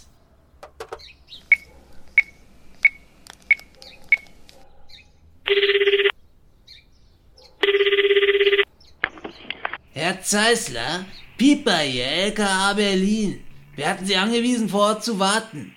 Sie haben sich entzogen und kommen jetzt umgehend zurück zur Vernehmung. Habe ich mich klar ausgedrückt? Das Problem ist weniger, wie Sie sich ausdrücken, sondern eher, was Sie da ausdrücken. Ich spore nicht den ganzen Tag in meiner Nase herum. Ich bin Unternehmer. Wissen Sie, was das ist, ein Unternehmer? Ein Unternehmer ist einer, der etwas unternimmt. Und als solcher stehe ich mir dann eben nicht die Beine in den Bauch, während Sie und Ihr dicker Partner Papierkram erledigen. Und schon gar nicht, nachdem ich Ihnen den Täter auf dem Silbertablett serviert habe. Das verstehen Sie doch, oder? Hören Sie mal zu. Wir haben einige Fragen zum Tod von Karl Rabenstein und zum Verschwinden der Leiche von Syrius Ott. Dazu müssen wir Sie vernehmen, und zwar in Persona, nicht übers Telefon. Na, dann kommen Sie nach Belize. Nehmen Sie sich den nächsten Flieger. Ich lasse Sie vom Flughafen abholen. Und was die menschlichen Überreste meines Freundes Sirius angeht, so sah ich es als meine Pflicht, ihm ein postmortales Schicksal in der Leichenkammer der Berliner Gerichtsmedizin zu ersparen.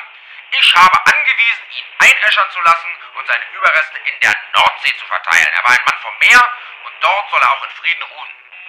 Herr Zeisler, so läuft das nicht. Wenn Sie nicht stehenden Fußes umkehren, dann machen wir es über ein Auslieferungsgesuch. Es kann dauern, wird aber am Ende klappen. Sparen Sie uns doch allen den Aufwand. Auslieferungsgesuch? Verdächtigen Sie mich etwa einer Straftat? Ihre These vom Selbstmord ist, gelinde gesagt, abenteuerlich. Dann machen Sie doch mal die Augen auf und knipsen Ihre Birne an. Sie sehen ja den Wald vor lauter Bäumen nicht. Das ist doch glasklar, was der Rabenstein davor hatte. Sie waren ihm auf den Fersen, er war verletzt. Und wie kommt er da am besten an mich ran? Er ist absichtlich unvorsichtig, gibt mir seine Adresse, lässt mich dorthin fliegen, bringt sich selbst um und inszeniert es so, als sei ich es gewesen. Es ist sein letzter großer Trick. Auf diese Weise hofft er mich auch noch dran zu kriegen. Wenn nur die dämliche Polizei mitspielt, muss ich Ihnen jetzt hier Ihren Job erklären und wirklich alles ausbuchstabieren oder was? Zeisler war in Rage geraten. Das Gespräch war beendet und die Kommissare standen der noch immer breit und strahlend lächelnden Sabine Livonius gegenüber, die immer mehr wie eine Schaufensterpuppe wirkte. Mann, Mann, Mann, was für eine Scheiße! Das sind doch Hirngespinste. Herr Zeisler hat den Rabenstein noch kalt gemacht, hat uns noch groß erzählt, wie gern er jagt und was das für ein tolles Gefühl sei und so weiter.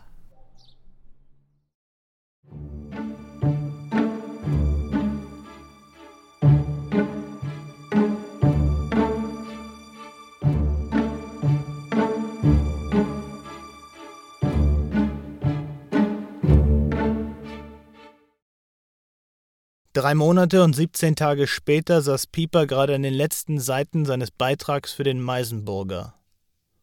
Er hatte sich zuletzt intensiv um sein Manuskript gekümmert, auch Nachtschichten eingelegt.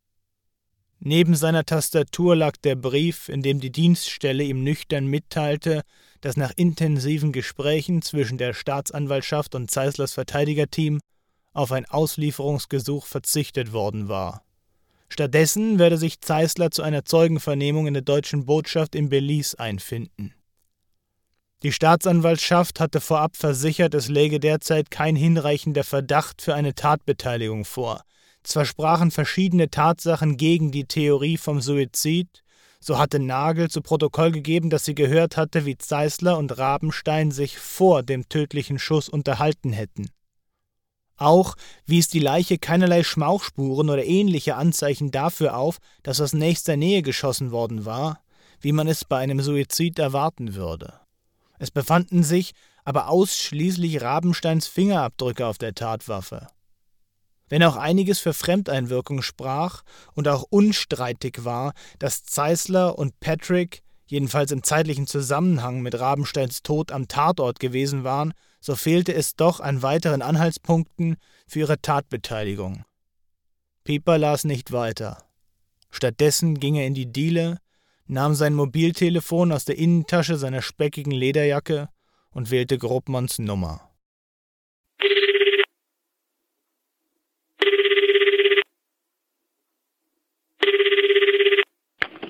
Ja, was gibt's denn? Du quatschst mir gerade in Ivos Koteletts. Es wird kein Auslieferungsgesuch geben. Zeisler hat's geschafft.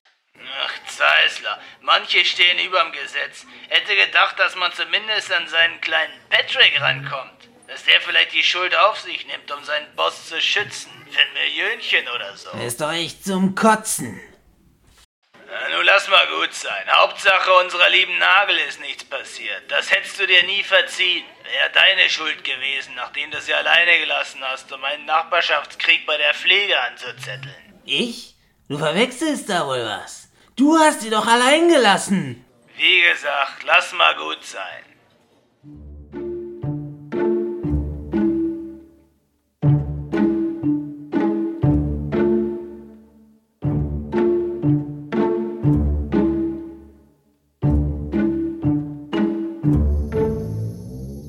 Das war Fall 4, abgetrennt. Hat länger gedauert, als uns lieb ist, aber der Teufel steckt eben manchmal im Detail. Wir geben uns Mühe, Fall 5 schneller auf die Gleise zu bekommen. Jetzt erstmal vielen Dank an alle, die uns bei Fall 4 geholfen haben. Allen voran Emra, Sebastian, Paula und Matthias. Und natürlich der fabelhafte Akito Hiroshi. Wenn euch Fall 4 gefallen hat, das hoffen wir natürlich, dann tut uns bitte einen Gefallen. Geht zu iTunes oder wo auch immer ihr Podcasts herbekommt und hinterlasst eine positive Bewertung.